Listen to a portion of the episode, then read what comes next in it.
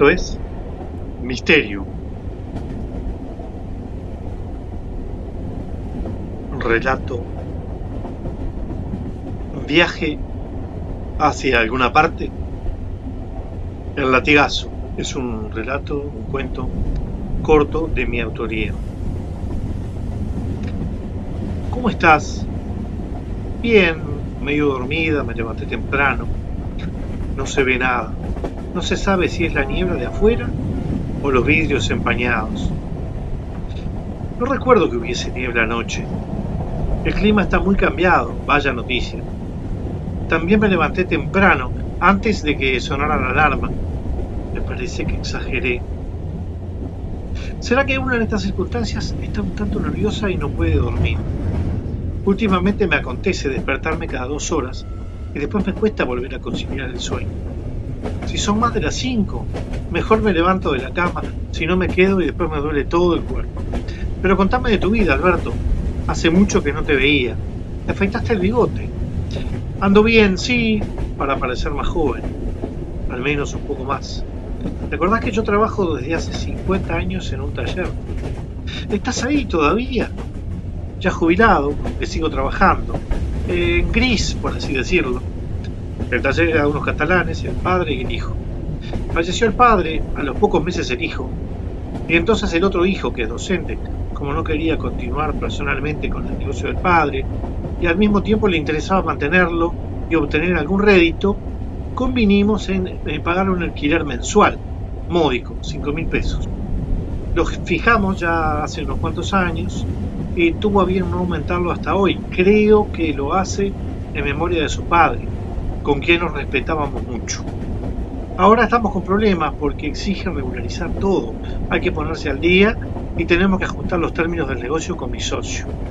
Diga que la hija, que es contadora, nos da una gran mano con eso. El taller es el de siempre, sobre la calle Tamandubá, el mismo viejo galpón. No creas que le hicimos muchas reformas. Quedó más o menos como estaba, si bien incorporamos maquinaria más moderna. ¿Vos cómo estás? Bien, eh, jubilada hace años. Enviudé el año pasado. Me había dicho Correa, lo siento mucho, disculpame por no haber estado acompañándolos. Me enteré después. Se agradece, fue una larga enfermedad, al fin irreversible, pero nada la prepara a una para esto, la soledad. La soledad. Tengo hijos, nietos y bisnietos, pero la soledad oprime, encoge el alma. Eso es complicado, lo puedo acreditar. También me han tocado años de soledad. Sigo estando solo, hace como 20 años que me separé de Cata. ¿Entonces no rehiciste tu vida? Preferí dejarla un poco deshecha. Tengo amistades, algo, voy a un club social en la noche de música típica. ¿Tango? Vos nunca ibas a los bailes. Empecé ahora de viejo y le fui tomando el gusto. Es una linda forma de distraerse. Hoy me levanté animado, debe ser por la expectativa de la excursión. A mí me pasó lo mismo. No hay como estar contenta por vivir algo distinto. Che, los guías aún no se presentaron. No lo sé, esto lo arreglaron mis hijos. No estoy mucho en el detalle. Creo que sí los hay, siempre los hay en todos los viajes. El año pasado fui a las cataratas con un grupo y había una guía que era muy graciosa, linda chica. Debe ser agobiante estar todo el día a la orden y tanto tiempo fuera de casa. ¡Qué, qué paciencia! Mi sobrina es guía de turismo y en épocas de zafra no da abasto. Se baja de un bus y se sube a otro. Hay que tener energía y ganas, che. ¿Eso se escarcha en los vídeos? Raro, ¿verdad? Disculpe, señor. Sí, dígame. ¿Usted sabe algo de los guías? ¿De quiénes? De los guías de esta excursión. ¿De cuál? ¿Cómo de cuál? De esta, de esta en la que vamos. Señora, esto es un viaje hacia alguna parte. No se aplicaría ese término que usted empleó. Una, una excursión es algo de lo que uno... Es decir, que nos equivocamos de bus. Ah, señora, no, no creo.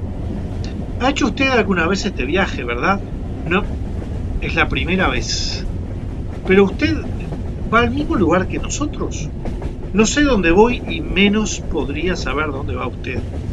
Solo sé que voy. Después de tanto tiempo sospechando, que no iría a, ninguna parte. ¿Viaja ignorando dónde va? ¿Cómo es esto? Usted, señora, estaba durmiendo antes de venir a este viaje. Sí, de a ratos. Me levanté muy de madrugada. Yo no estaba dormido antes de venir, sino en mi cama, insomnio, hasta que sentí ese latigazo. Entonces me levanté y vine al viaje, así como estaba, sin muchos preparativos.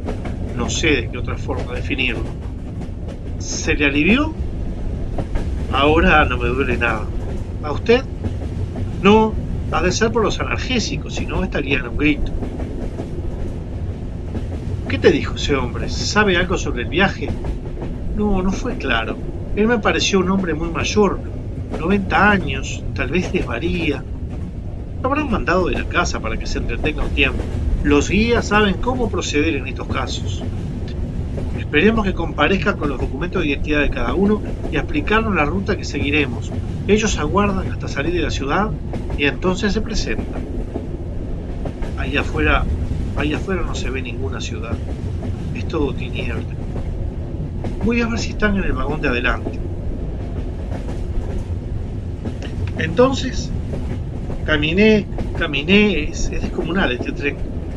En un vagón me pareció ver a don Luis, el carnicero, ¿lo recordás? Sí, sí, sí, sí, era don Luis, sin duda. No, no, el carnicero de... El mismo de la esquina de casa cuando era niña. Como si fuera posible.